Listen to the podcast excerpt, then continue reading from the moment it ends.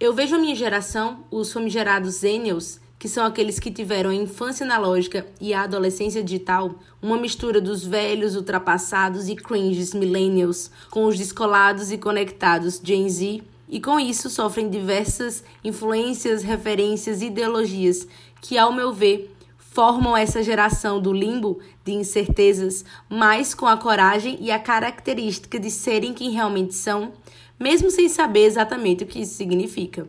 Hoje, eu, Maria Mariana, vou bater esse papo com as minhas melhores amigas, Isabel Almeida e Anirene Lira. Será que você pensa ou vive algo similar?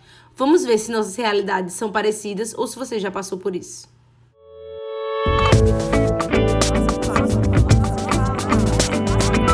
Nossa fala. Oi, amigas, eu tô muito feliz em trazer vocês aqui para esse podcast. E essa temática que saiu a partir de uma conversa nossa no quarto de Anne, enquanto a gente fazia o LinkedIn de Isabel. E falando em LinkedIn, para contextualizar os nossos ouvintes da nossa trajetória, de um âmbito da nossa vida que possivelmente é o que nos tortura e que come o nosso juízo, assim, né? Que a gente faz, fez refletir e começar esse diálogo, que é o âmbito profissional. E a nossa amizade meio que veio daí, né? Nos conhecemos na nossa primeira graduação, que foi que a gente fez junto, que foi no curso de Direito do Unip, em 2014 e terminou em 2018. Mas agora ninguém trabalha nessa área ou se vê atuando nessa área, né? É, se apresentem aí pra gente. Oi, gente. Então, meu nome é Isabel, eu sou amiga de Mari há muito tempo, como ela mesma disse, a gente se conheceu na faculdade. Eu sou formada em Direito, sou advogada, mas atualmente eu não estou nessa área. Estou à procura do que eu gosto de fazer, do que me faz feliz e estamos nessa procura. É isso. É isso. E tu, hein, Anne? Fala aí pra galera que tá ouvindo a gente. Então, oi, galera que tá ouvindo a gente. É... Meu nome é Ana Irene, mas todo mundo me chama de Anne. E é, como o Mário falou, né, eu sou formada em Direito, a gente se conheceu no curso de Direito, sou advogada, né, tenho AB, mas não estou é, exercendo a profissão. Agora eu estou fazendo o curso de Design Gráfico e estou aí nessa área, assim, comecei agora o curso, mas já estou atuando, assim, há um ano mais ou menos, fazendo uns frila por aí. E, e é isso. É isto. É, Para quem não me conhece, eu, né, como já foi dito, sou formada em direito. Não cheguei a fazer OAB, então não sou advogada como as meninas. É, ainda no curso, entrei no mundo da, do marketing, e daí que eu pude, enfim, conhecer e realmente buscar o que realmente me, me onde eu me reconhecia, né? E o curso de direito é um curso que muitas pessoas passam por ele, né? Um tanto quanto comum. Inclusive a gente vê pessoas que que entram, amam e seguem, e mais muita, muita gente que toma outro rumo, né? Tem quem entre sem fazer ideia do que está acontecendo, mas também tem quem entre com algumas certezas ou até alguns talvez. É, como foi para vocês esse processo de escolha lá atrás, quando a gente era bem novinho, é, que geralmente ocorre na, na, na, adolescência, né? Assim, aquela época bem legal da escola, e que tem aquela leve pressão da ideologia, né? De que, tá, agora eu tenho que escolher aqui o que eu vou fazer para o resto da minha vida. Vocês tiveram isso, essa pressão, essa certeza? Assim, é... desde pequena eu sempre, sempre que me perguntavam o que é que eu ia ser, eu sempre dizia que eu ia ser advogada. Então, eu tinha essa certeza, assim, entre aspas, desde muito nova. Mas e tive essa certeza assim durante o curso até, assim, eu nunca pensei em desistir, pensei em trancar durante o curso, nunca tive essa um sentimento de negativo, sabe, enquanto estava cursando. É, mas eu acho que existe uma grande diferença entre você gostar de estudar algo e você gostar de exercer, sabe? Então eu acho que foi nessa nessa hora aí que eu comecei a duvidar de, se isso era como dizem, né? Se isso era o que eu queria fazer pelo resto da minha vida. Mas quando eu tomei a decisão foi muito tranquilo, assim, eu sempre, eu sempre soube que eu queria fazer direito. Eu acho que no máximo eu tive uma, uma assim, fiquei entre direito e jornalismo, mas foi uma pequena dúvida assim, passageira. Sempre pensei em fazer direito e foi o que eu fiz. A minha mudança para o design foi mais tarde, assim, porque o design sempre esteve na minha vida, mas eu sempre o vi como hobby. Eu não pensei que seria algo que eu pudesse fazer como profissão. E aí eu vi que realmente poderia. E engraçado, porque tem algumas coisas que a gente gosta muito de fazer, a gente sempre coloca em segundo plano, né? Hoje eu estava conversando com um pessoal que eu conheci para um grupo de pesquisa da minha atual faculdade. E a menina falou exatamente isso. Ah, eu via isso que eu gosto de fazer, inclusive era design, como um hobby. Mas depois eu vi que eu não conseguiria conciliar meu hobby, que eu amo tanto fazer e demanda tanto de mim, com a coisa que eu estou fazendo aqui, porque eu acho que vai me dar o futuro, tá ligado? É bem curioso isso. E eu me identifiquei, amiga, porque eu também pensei é, em jornalismo, fiquei entre jornalismo e direito, mas por gostar muito de entender o social e ser muito ter esse senso de justiça muito apurado, então foi o que me levou para o direito. Eu amei fazer o curso, até porque me trouxe as pessoas mais importantes da minha vida, minhas melhores amigas. Se eu não tivesse vivido isso, eu não teria conhecido. E muitas outras oh. coisas, muitas, muitas outras outros conhecimentos, outras visões, né? Misturou de uma bolha. É, me serviu de muita coisa, mas é, realmente é muito diferente você gostar de matemática e você ver na prática como é que aquilo se dá, né? Muito, muito é diferente o caminho do, do nosso achismo, da ideologia que a gente entra para quando a gente vê na realidade, na prática. E tu, hein, Bel? Então, acho que eu, ao contrário de Anne, eu nunca tive certeza que eu queria fazer direito. Muito pelo contrário. Eu fui até o terceiro ano do ensino médio naquilo, meu Deus, o que, que eu vou fazer da minha vida? O que, que eu vou fazer pro resto da vida? E assim, pro resto da vida é muito tempo, né? E a gente só tinha 17 anos ali e tinha que decidir tudo. A gente achava que, aqui, que se não decidisse naquele momento, ia fazer toda a diferença depois. Não é assim, né? Mas eu acho que pela pressão, por assim, ah, é isso que vai te dar dinheiro, é isso que vai fazer você crescer, eu fui para direito. Fora que muitas pessoas na minha sala, muitas amigas minhas iam fazer direito, então eu fiz, ah, é isso. Pensei em fazer psicologia, Fiquei muito tempo pensando nisso. Foi até uma, a minha segunda opção para colocar no SISU, mas fiz, não, é direito, vou fazer. Eu até gosto, então por que não tentar?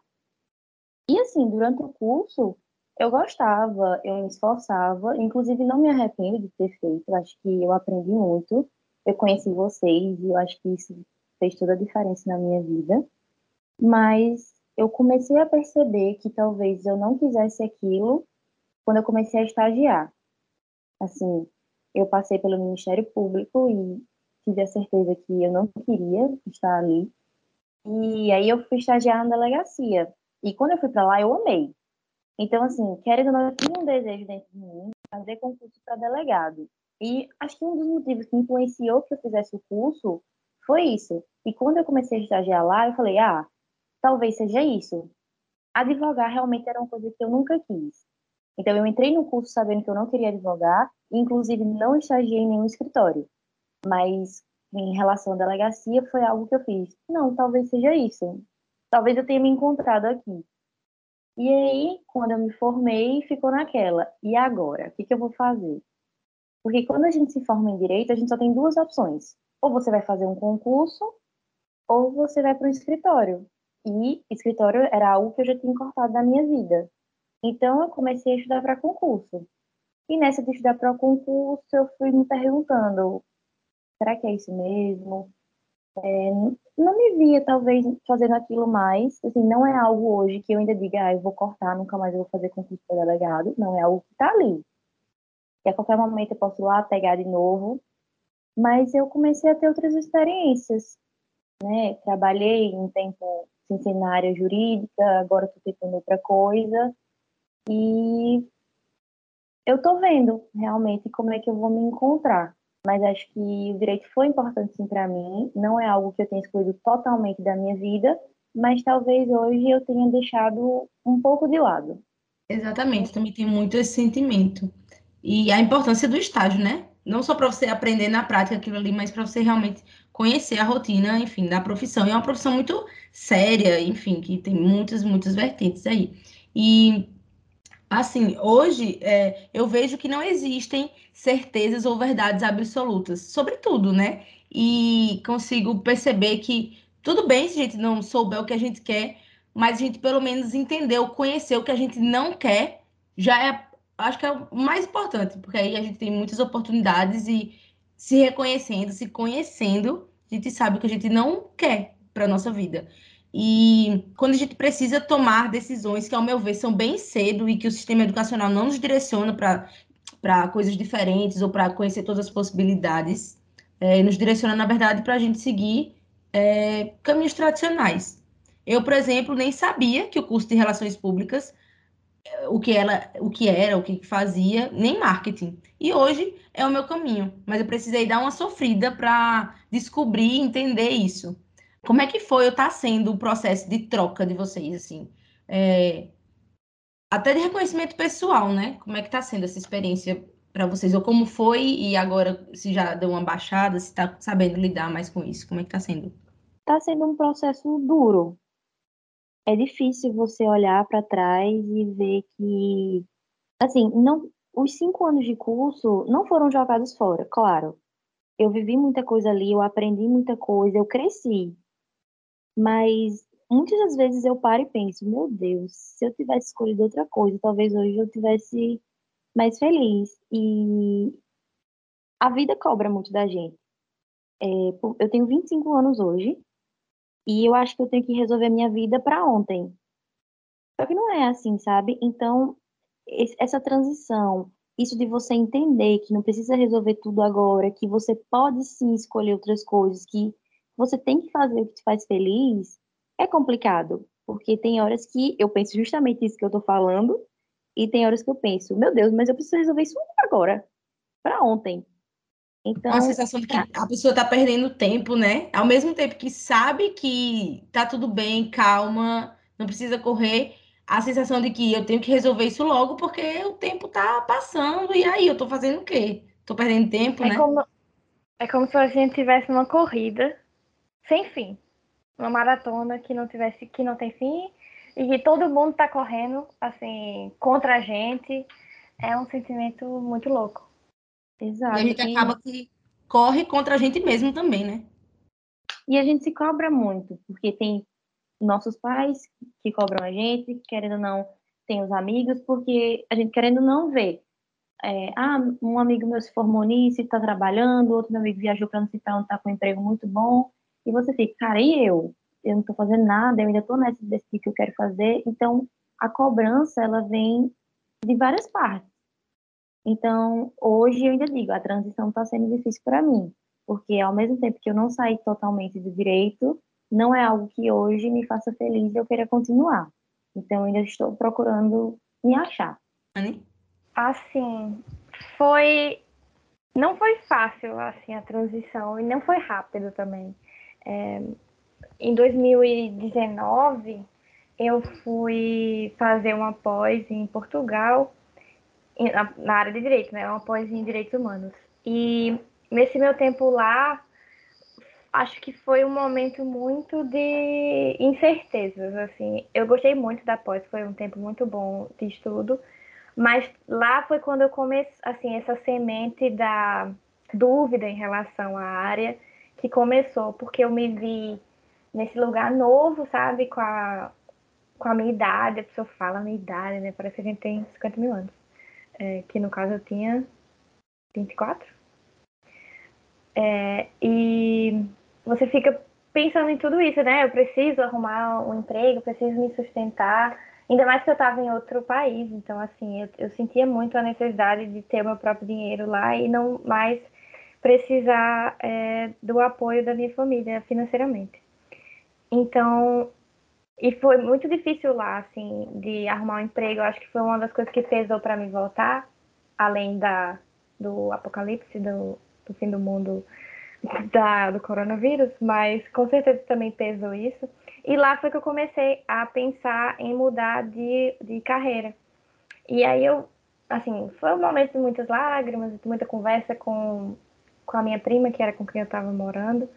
E, assim, ela até me incentivava, sabe? Mas não era Não era só ela, assim.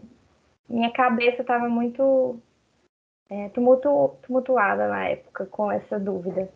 E aí eu voltei para cá e continuei nessa. Aí eu resolvi, nessa dúvida, eu resolvi é, começar um processo terapêutico de novo e comecei a frequentar psicóloga. E eu acho que foi assim uma decisão muito importante aí nessa transição, porque ela me ajudou muito na época. Na época eu ainda estava tentando me encontrar no direito disso de procurar é, vaga em escritório, em pensar em áreas e ou estudar para concurso, essas coisas, mas a minha psicóloga me ajudou tanto enquanto eu ainda estava pensando em fazer isso, quanto eu estava na minha determinação em trocar. Ela, ela foi muito importante, assim, nessa troca. E, e de me mostrar isso, sabe? Essa fala que eu falei sobre é, é muito diferente você gostar de estudar algo e realmente fazer, foi uma coisa que ela me disse quando eu em uma das nossas sessões. Então, assim, foi muito difícil a troca. Por mais que eu tivesse, assim, minha família é muito tranquila, ela sempre me apoiou. Ela, minha mãe, meu pai, eles sempre disseram assim, faça o que ele faz feliz. Então, é, nessa parte não era um problema. Só que eu, eu sentia um senso de responsabilidade muito grande, de tipo, ah, eu tenho que manter essa minha escolha. Se eu fiz os cinco anos, quatro anos de faculdade de direito, eu tenho que fazer isso, porque senão eu estaria jogando esse investimento fora, eu estaria jogando esse tempo que eu gastei fora. Então eu tinha muito isso na minha cabeça, assim, mas era mais eu me cobrando do que eles. Não era mais interno do que externo a minha cobrança. Mas aí eu resolvi perseguir, né, esse, esse esse lado aí. E, e desde então foi assim, foi, foi muito agraciada por coisas boas. O fato de eu estar no design, de Mariana estar na área de, de marketing social media, foi assim um casamento que deu muito certo, assim, a gente se entende, se ajuda, trabalha junto, então isso foi muito bom. É, consegui entrar na, na faculdade com um preço bom para pagar, enfim, deu tudo, tudo caminhou certo depois que eu fiz a decisão. Então, assim, eu sou muito feliz na minha decisão da, da, da mudança, sabe? Apesar de ter sido difícil de, no, me, no meio, agora que eu já estou do outro lado, digamos assim, foi tá sendo muito bom. É aquela história de que as coisas acontecem, eu eu sou muito disso. Por mais que tenha sido assim o esforço maior do mundo, eu acho que tudo que a gente faz, vive, escolhe, trilham caminhos que talvez se cruzem, possivelmente, provavelmente, vão se cruzar lá na frente. Então, tipo, se a gente não tivesse feito o curso de Direito, a gente talvez não se reconheceria da forma que a gente se reconhece hoje, a gente não se conheceria.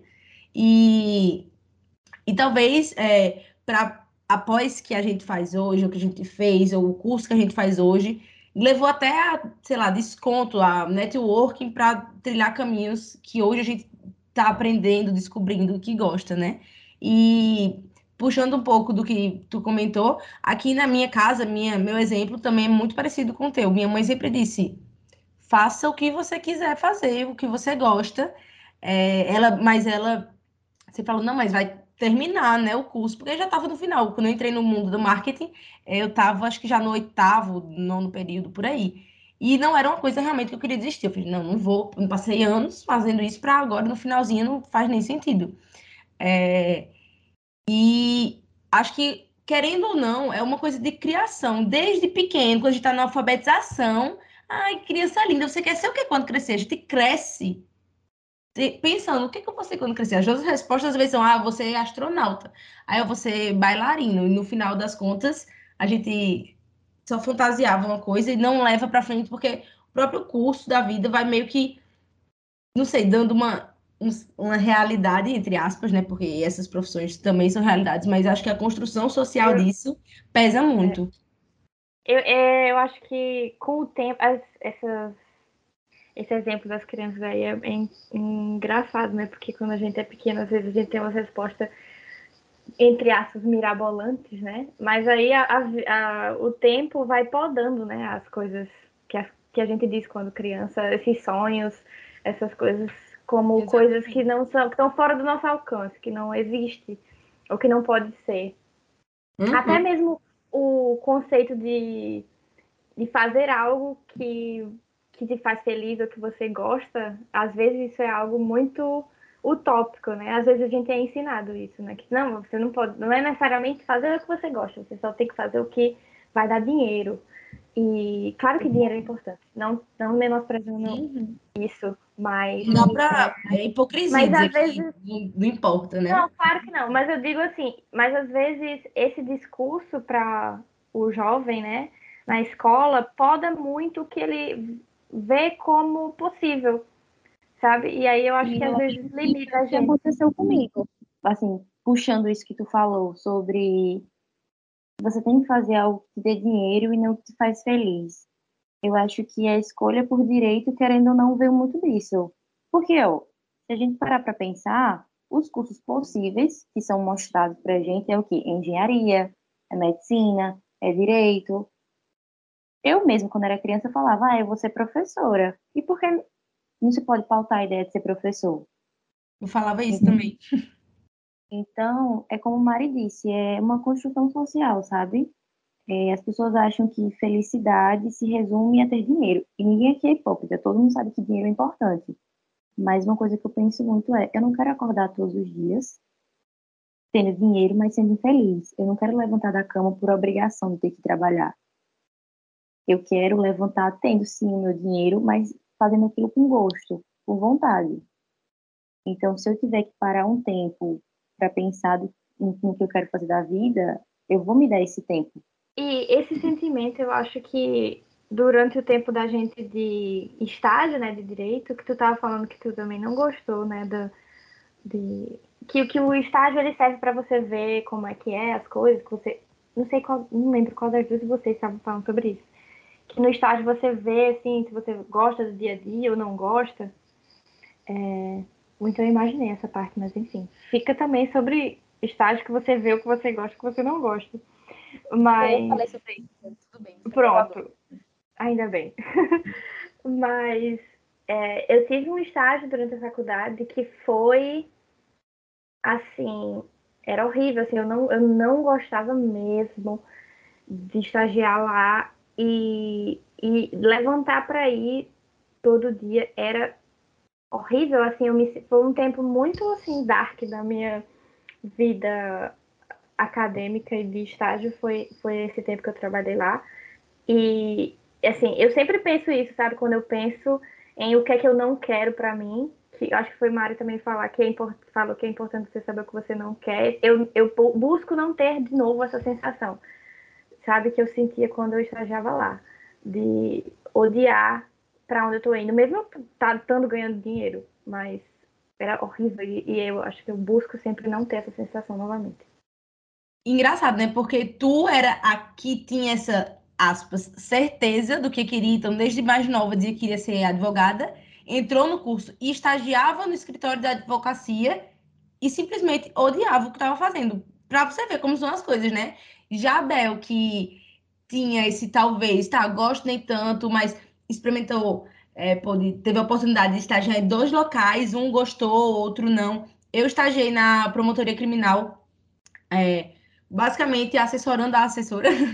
é, gostei, mas eu vi que, enfim, do meu posicionamento, do meu, das minhas ideologias e etc, etc, eu não queria é, levar aquilo para o resto da minha vida. Então, acho que quando você trabalha em algo, você faz aquilo que você acredita, independente de qual seja o segmento.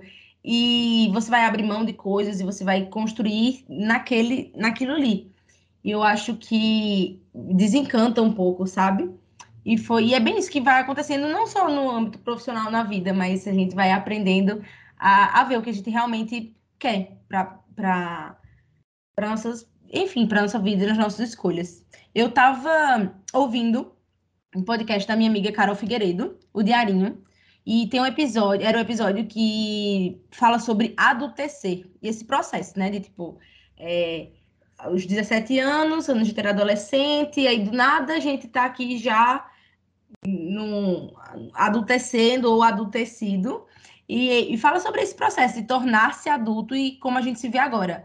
Tem gente que diga que, ah, eu me sinto adulto quando eu pago as minhas contas. mas ao mesmo tempo tem coisas que são vistas como coisas de adulto e saberes de adulto que eu não faço ideia, como coisas do âmbito financeiro ou doméstico. É, não me vejo como um adulto, né? Mas, mas também não sou é, uma adolescente. Me sinto madura para algumas coisas, então já me tira aí do, do limbo do adolescente. Como vocês se reconhecem nesse momento, hoje, assim, aos 25 anos, 26 já? É, como é que vocês se, se veem, assim? O que vocês acham que é ser adulto, ou jovem adulto, e como lidam com essa definição e responsabilidade, que a Ana até falou um pouquinho antes. É, acham que essas ditas certezas, né, entre muitas aspas, é, que a gente sente ou que a gente sentiu em algum momento, ter que ter ah, nas nossas escolhas, estão diretamente ligadas e relacionadas a essas responsabilidades? Assim, isso de se caracterizar como adulto, eu acho muito engraçado, né? Porque antes de começar a gravar aqui esse episódio, quando tu só disse pra gente o tema, eu fiquei pensando. É, quando eu lembro muito assim, como se fosse ontem, uma cena minha no colégio, com, com as minhas amigas do colégio, lá no Pio Décimo, né? na beira da escada e a gente conversando. Ah, quando eu tiver 18 anos, eu vou fazer isso, isso e isso. Ah, quando eu tiver 20 e tantos, eu vou casar. Quando eu tiver 20 e tantos, eu já vou ter filho. Quando eu tiver não sei quantos. E sabe, a gente tava mapeando a nossa vida, assim, de um jeito, como se a gente tivesse certeza de tudo. Eu nem sei, acho que eu tava no primeiro ano do ensino médio. Então, assim, é muito engraçado como a gente, quando é jovem tem uma ideia romantizada do que é ser adulto, né? A gente não tem ideia. Assim, quando eu tava fazendo esses planejamentos, eu não tinha ideia do que realmente, como iria ser ter 23, 25, 26 anos. E, e me caracterizar hoje como adulto é muito engraçado, assim, eu acho, porque eu fico pensando ainda naquela Anne na escola e nas coisas que eu dizia que com 26 eu, eu já teria feito ou que eu estaria fazendo.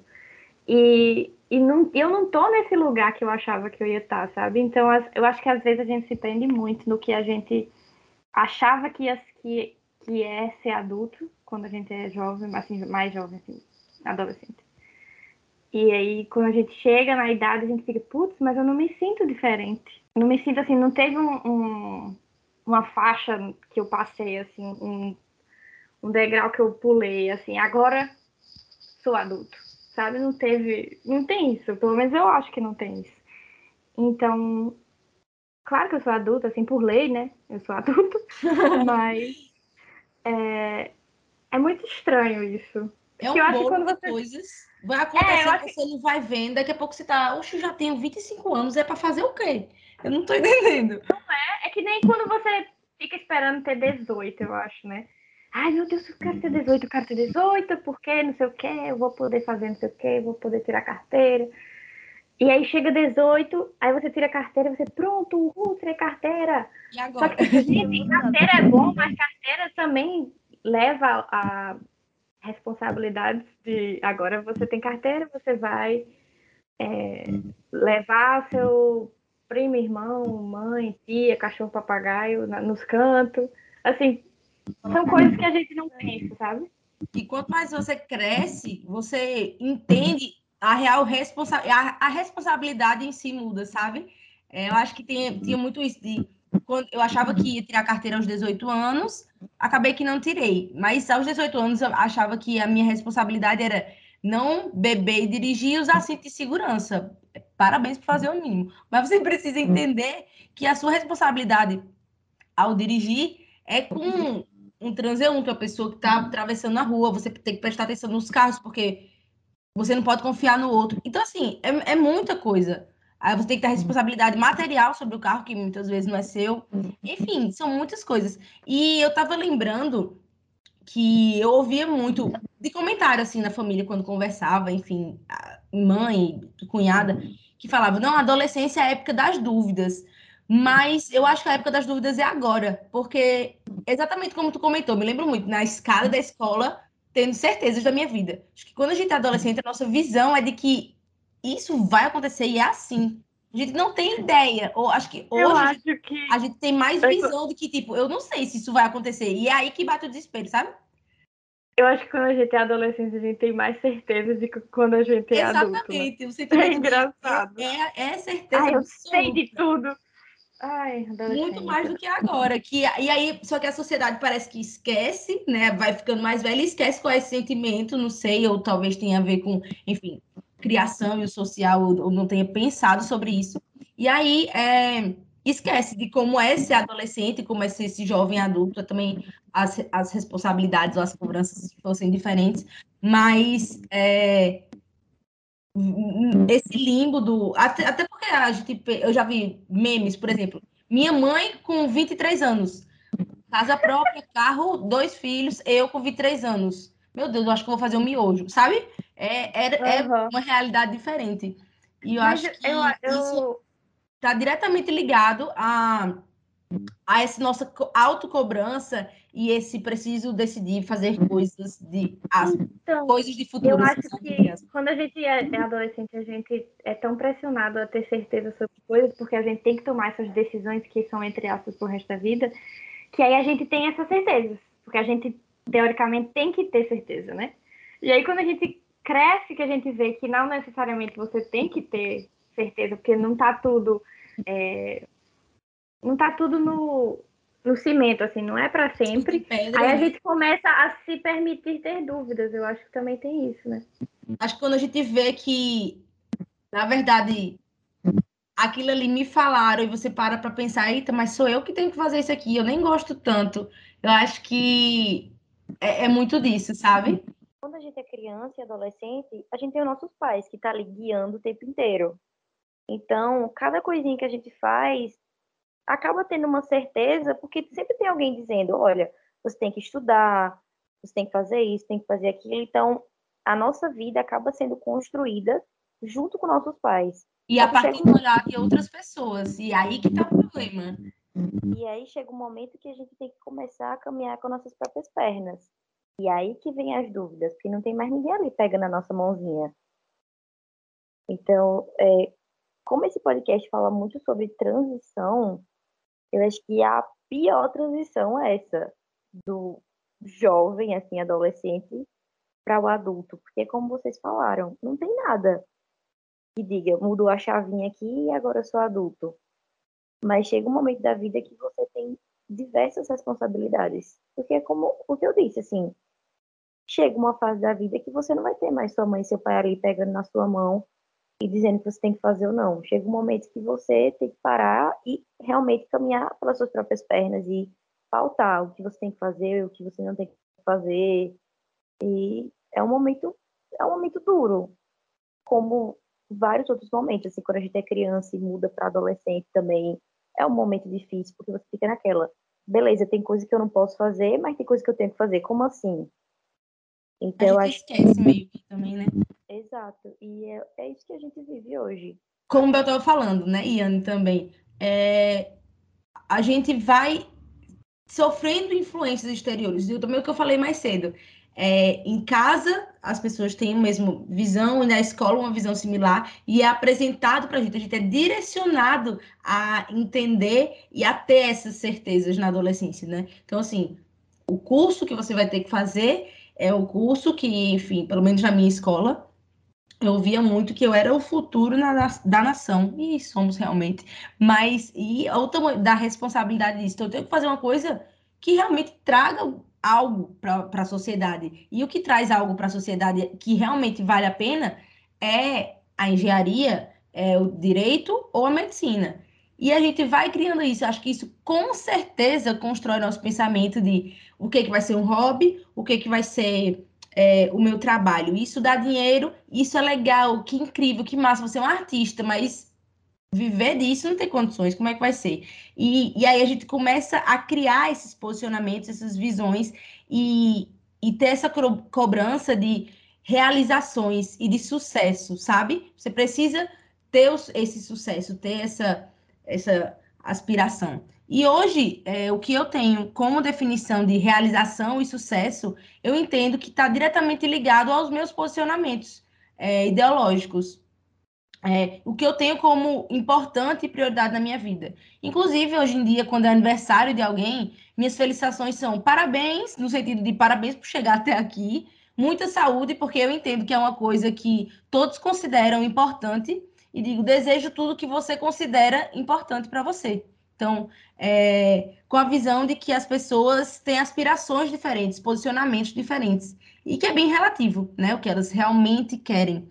É, quando se fala em sucesso, em sucesso, pelo menos para mim, o estereótipo que vem à cabeça, né, é de uma pessoa bem sucedida profissionalmente, e isso é, quer dizer que é uma pessoa com dinheiro. Mas quem disse isso? O que é realmente isso? Todo mundo tem essa visão, né? Eu acredito que sim. Ou será que isso realmente não vem de uma construção social, de uma criação devido à sociedade capitalista que a gente vive e o que é importante e relevante é esse tipo, esse tipo de sucesso. E outra coisa, é, e é uma coisa tão comum e enraizada que a gente não pensa, a gente não é, a gente não é ensinado a refletir, analisar sobre isso e que reverbera em não nos reconhecer, não nos reconhecermos realmente, de verdade, assim, e dar espaço para o que a gente realmente quer. Acho que quando a gente não conhece todas as possibilidades, ou a maioria delas, ou outras, a gente se priva muito. E aí reverbera nessa jovem adultice confusa e de incertezas perturbadoras. Eu acredito que isso afeta diretamente nas nossas escolhas em todos os âmbitos e que é um grande contribuinte para essas incertezas e inseguranças, principalmente. Como é que vocês veem isso? O que, que é a realização e o sucesso de vocês, assim, para vocês? É, eu acho que a sociedade esquece que a gente pode se realizar em várias áreas da nossa vida. A gente tem a área profissional, a gente tem o pessoal, tem as relações amorosas e mas as pessoas entendem que felicidade é sinônimo de você estar bem profissionalmente, de você ter dinheiro. Dinheiro é sinônimo de sucesso, é sinônimo de felicidade. Mas esquece que existem muitas pessoas que realmente são riquíssimas, mas estão aí ruim nas relações amorosas, nas relações amorosas que eu diga não é só relação entre você, uma relação de fato, um, um namoro, um casamento, mas é, nas relações familiares, nas relações entre amigos. E hoje eu posso dizer, assim, para mim, que eu não me realizei profissionalmente, mas eu já me sinto feliz só do fato de eu ter coragem de dizer, não queria mais aquilo, vou procurar outra coisa. Isso já é um ponto que me deixa assim, ufa, tive coragem de fazer isso e vou aqui buscar me entender. É, posso dizer que também eu sou muito feliz com a minha família, é, com o meu relacionamento que eu tenho hoje. Descobri que eu tenho uma pessoa maravilhosa do meu lado. É, tenho saúde, tenho uma casa para morar. Então, a gente fala assim, são pequenas coisinhas, mas que fazem toda a diferença, sabe? E a gente não, não, não tem essas coisas dentro da gente, não tem como ter um lado profissional, assim, de sucesso. Eu acho que família, os amigos são a base de tudo. E as pessoas que eu tenho perto de mim já me deixam realizadas. Hoje eu sei quem são os meus amigos e enfim, eu acho que para mim é isso. Acho que a minha realização hoje é ter as pessoas que eu amo perto de mim, é ter condição também de estar perto delas, de dar o melhor de mim, é ter uma casa para morar, é poder me alimentar, é poder dizer, não quero fazer isso, vou testar isso. Então, eu acho que é ter escolhas. Isso que me deixa realizada hoje, poder parar, pensar e ver que eu tenho tudo isso e ainda assim ver outras coisas, ter calma, ter paciência, decidir o que eu quero fazer da minha vida, ter apoio. Então, para mim, hoje, essa é a minha realização. A realização pessoal, de poder hoje é, ter essas opções e acho que de ter quebrado até uma bolha, né? Essa bolha que lá desde a infância e passou pela adolescência, de tentar colocar na nossa vida como o sucesso profissional a prioridade em primeiro lugar, e ainda bem que a gente consegue ver, eu me identifico totalmente com o que tu disse, é, que a vida não é só trabalhar para pagar boleto, independente de qualquer outra coisa. Eu acho que o fato da gente poder ter estourado essa bolha, que a gente já cresce aprendendo é, de como as coisas, que decidiram como as coisas têm que ser, e, e enxergar outras felic reais felicidades, assim, outros caminhos, outras possibilidades de vida, é, é muito, muito importante. Eu acho que é realmente o que vale a pena.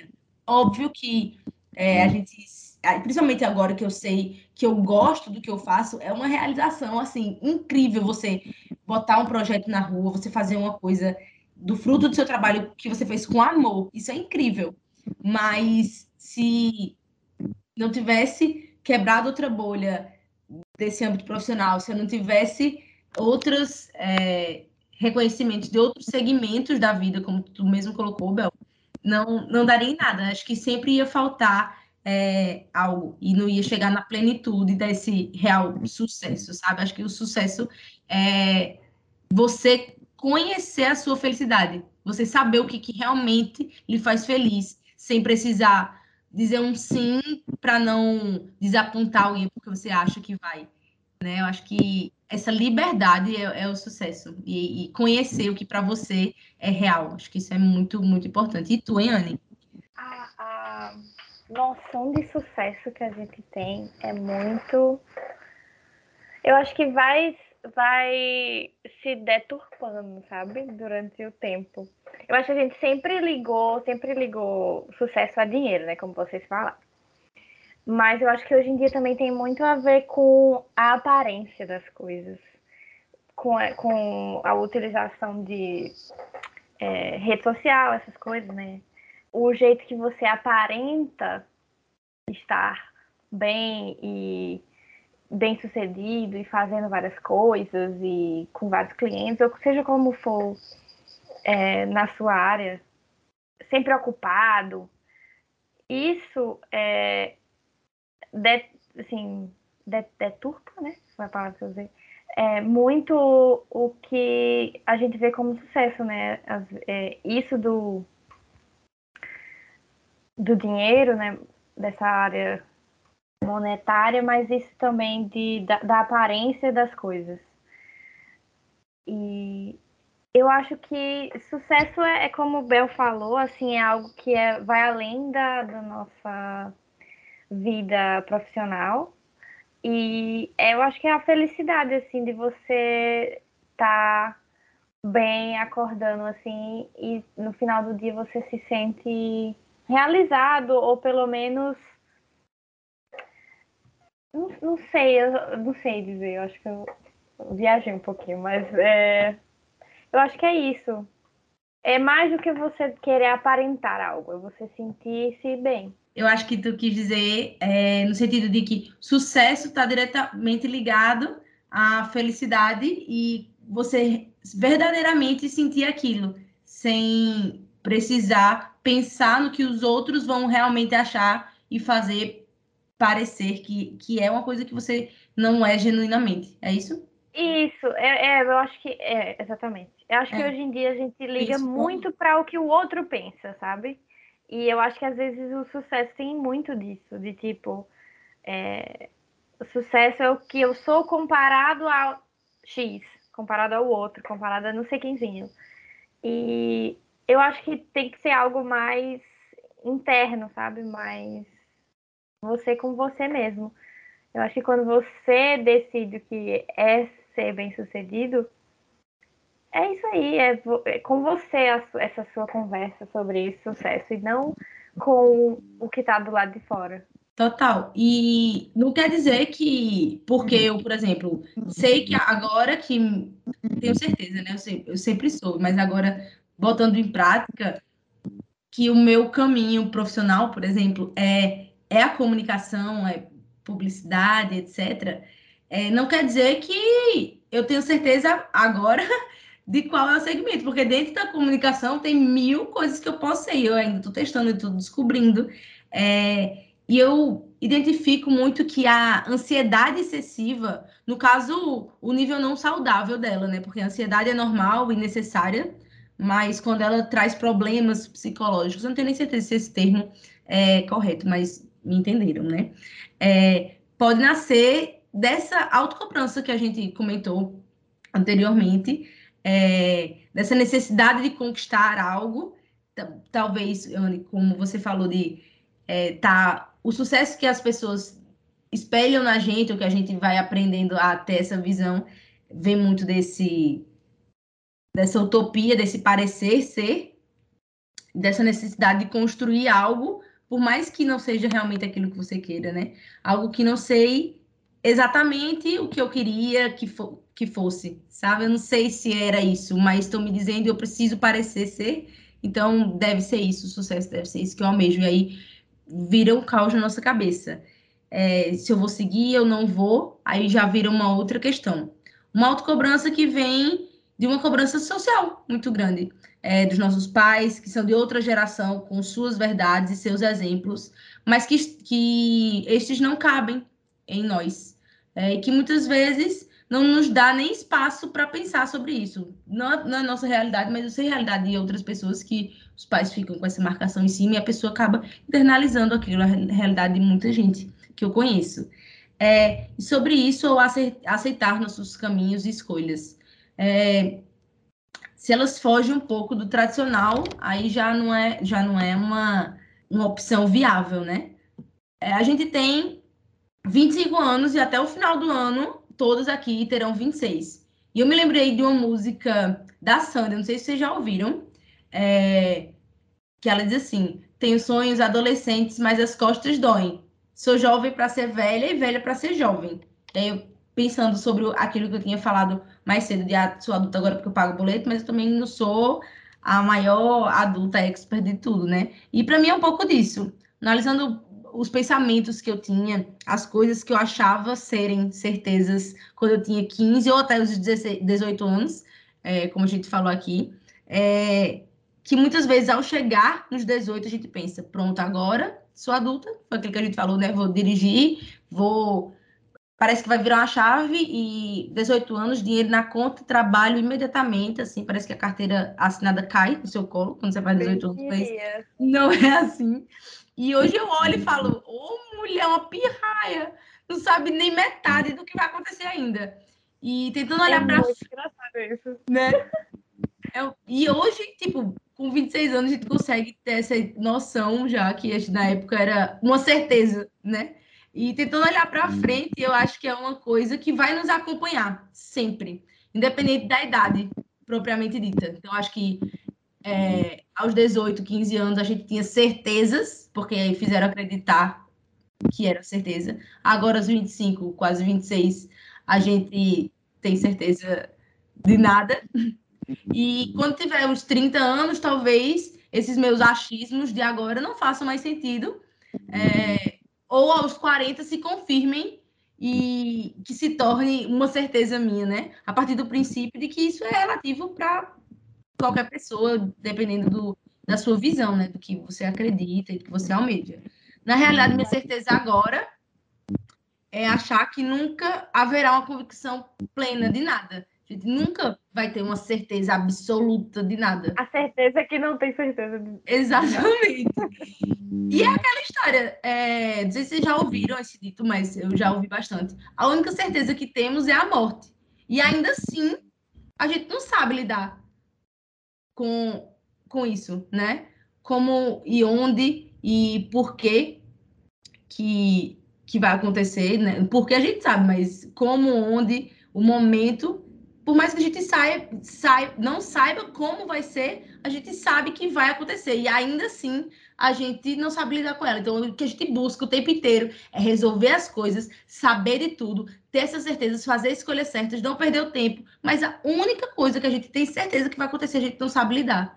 E a gente não sabe lidar realmente com perdas e, e talvez é porque é uma quebra de expectativa, uma coisa que você não quer verdadeiramente que aconteça, mas não deixa de ser uma certeza que a gente tem, a única, absoluta, mas a gente não, não aceita, né? É, sobre isso de incertezas, né? É, incertezas são coisas que a gente vai levar para o resto da vida. E elas só vão mudando de acordo com a fase que a gente está. Como vocês mesmos falaram, ah, com 15 anos a gente tinha dúvidas de certas coisas.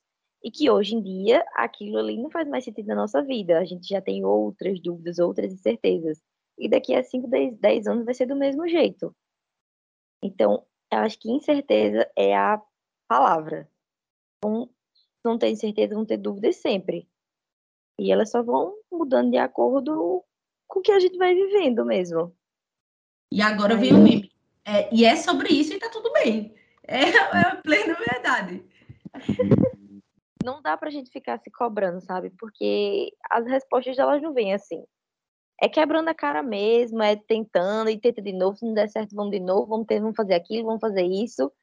E é assim, a vida é assim. E a, a gente tem essa visão, né? acho que adquirir um pouco de maturidade para poder reconhecer isso, mas como em muitos outros âmbitos da nossa vida, não é simplesmente a gente sabe, né, que não é, ah, não vou me estressar com isso, ah, eu não vou mais pensar que eu não preciso ter certezas. Não é assim.